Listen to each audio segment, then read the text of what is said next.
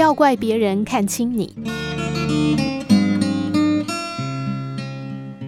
曾经有这么一场被视为破烂拍卖会的拍卖会，拍卖商走到一把小提琴旁，一把看起来非常旧、非常破、样子磨损得非常厉害的小提琴。拍卖商拿起小提琴，拨了一下琴弦，结果发出的声调跑了，难听的要命。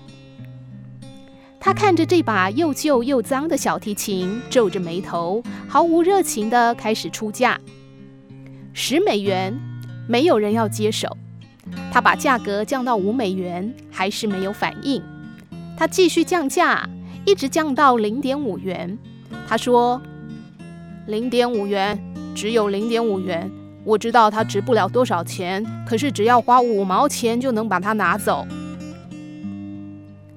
就在这个时候，一位头发花白、留着长长白胡子的老头走到前面来。问他是否能看看这把琴。他拿出手绢，把灰尘从琴上擦去。老人家慢慢拨弄着琴弦，一丝不苟地给每一根弦调音。然后他把这只破旧的小提琴放在下巴上，开始演奏。从这把提琴上演奏出来的音乐，让现场许多人听得非常陶醉。美妙的乐曲和旋律从这把破旧的小提琴上流泻出来。这时候，拍卖商又开始问起价多少。一个人说一百，另外一个人说两百，然后价格一直飙升，最后以一千块钱美元成交。为什么有人肯花一千美元买一把破旧、曾经连五毛钱都没人买的小提琴呢？因为它已经被调过音，能弹奏出优美的乐曲。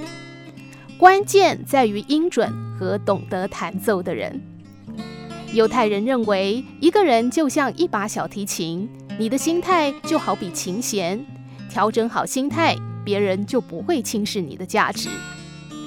然而，世界上看货者多，识货者又有多少呢？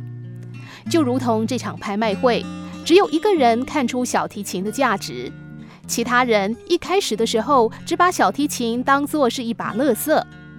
如果没有那位老先生出面调音，并展现出他超高的琴技，那么小提琴最终的下场应该是被当成一般垃圾被人所丢弃吧。所以，一个人的价值不单只是心态上面的调整，更要有能够展现才能的空间。